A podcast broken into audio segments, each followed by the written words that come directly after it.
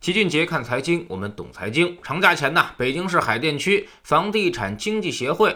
发出行业内部自律倡议，号召中介机构共同抵制恶意争夺房源的行为。同时呢，海淀区房协也发布了部分热点小区的二手房指导参考价，供中介机构参考。名单呢，包含了海淀二十九个重点小区。有人测算了一下啊，一些热门的学区房小区，因为这个指导价呢，可能会降价三百万左右，降幅在百分之二十。于是很多朋友就开始慌了，因为之前深圳、上海、广州都出台过二手房指导价，一旦这个指导价落地，那么大家买房的杠杆就大幅降低了。不管你接受不接受他的指导，反正银行只按照这个指导价接受贷款，所以呢，你就不得不多准备出两成的首付。另外呢，在指导价之外的房源也不能登上 APP。那么，所以也就意味着，如果你不接受这个指导价的话，那么你的房子将不被展示，越来越难卖。自打深圳和上海出台了二手房指导价之后，整个狂奔的楼市就瞬间熄火了。现在成交极其低迷。那么有人就赶紧跑过来问老齐说：“北京这个二手房指导价会产生怎么样的效果呢？”其实老齐认为。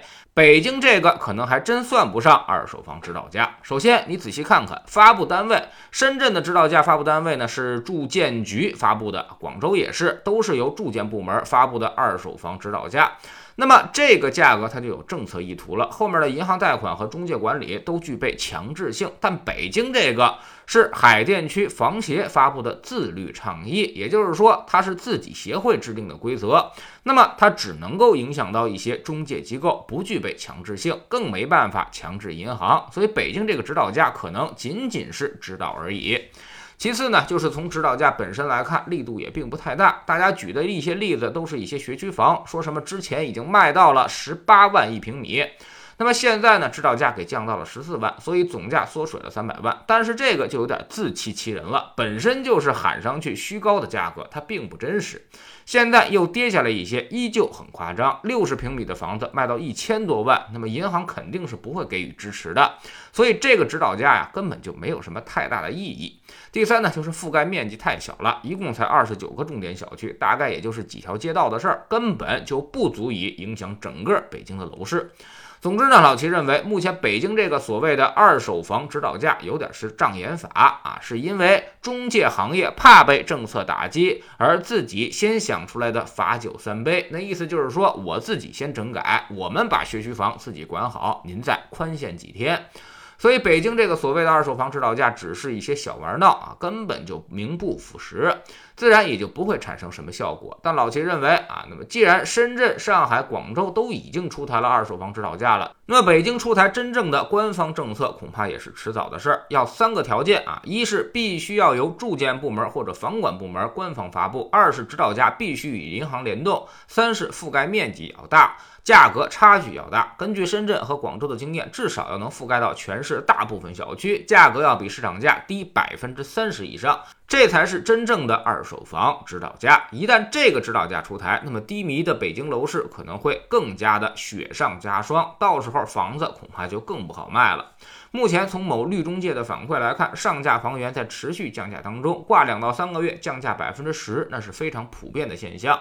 而且现在卖房的过程当中，还能再砍百分之十到百分之二十，也就是说，相较于最初的挂牌价，有百分之二十到三十的溢价空间。即便这样，北京的二手房销售也十分的不理想。八月份网签一点三三万套，环比下滑了百分之十九，已经是五个月连跌了。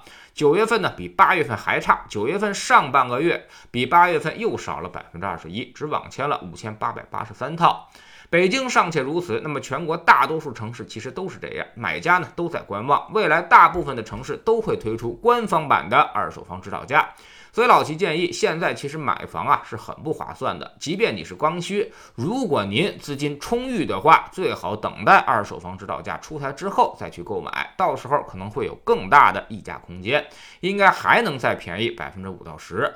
当然，如果您资金不足啊，那么指着贷款呢，那么还是应该早买的，因为到时候按照指导价来做贷款，你的首付相当于更多了，可能你到时候就又买不起了。所以明知道现在买贵了，可能你还得不得不早点出手。目前啊，楼市已经明显转向，未来重点肯定是保障新房销售和贷款，二手房这边会越来越凉。新房是买入价，二手房才是你的卖出价。一个东西买进来就很难再卖出去了，最后会极大的遏制投资需求。这其实呢，就是我们想要达到的效果了。而且二手房指导价未来会跟房产税做衔接，所以它定的低一点，对于绝大多数人来说都是有好处的。老齐还是那个建议，多套房早点卖啊。那么现在已经很难卖了，等二手房指导价落地之后，你就更难卖了。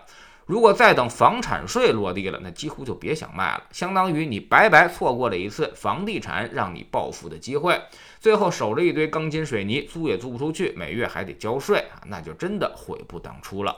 在知识星球秦杰的粉丝群，我们在星球里面也会回答一些关于楼市投资的话题啊，比如怎么买房、怎么卖房。房子这种投资呢，是之前大家最为热衷的，但是现在时代已经变了，楼市的盛宴结束了。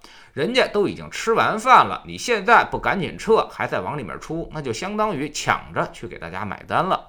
我们总说投资没风险，没文化才有风险。我们不但给你结论，还会告诉你分析的逻辑和原因，让你自己掌握分析的方法和技巧。在知星球老齐的读书圈里，我们今天呢将为大家带来一本人物传记，叫做《段永平传》。敢为天下后，段永平这个人呢，从小就很怪啊。他上学的时候，竟然因为懒得写论文，就主动放弃了高学历。工作之后呢，抱着铁饭碗，竟然也就轻易的扔掉了。那么这又是为什么呢？下载知识星球，找老齐的读书圈，每天十分钟语音，一年为您带来五十本财经类书籍的精读和精讲。十一期间，读书圈不停更。喜马拉雅的小伙伴可以在 APP 顶部搜索栏直接搜索齐俊杰的投资书友会，老齐每天讲的市场策略和组合配置，以及讲过的书都在这里面。读万卷书，行万里路，让自己获得提升的同时，也可以产生源源不断的投资收益。欢迎过来体验一下，给自己一个改变人生的机会。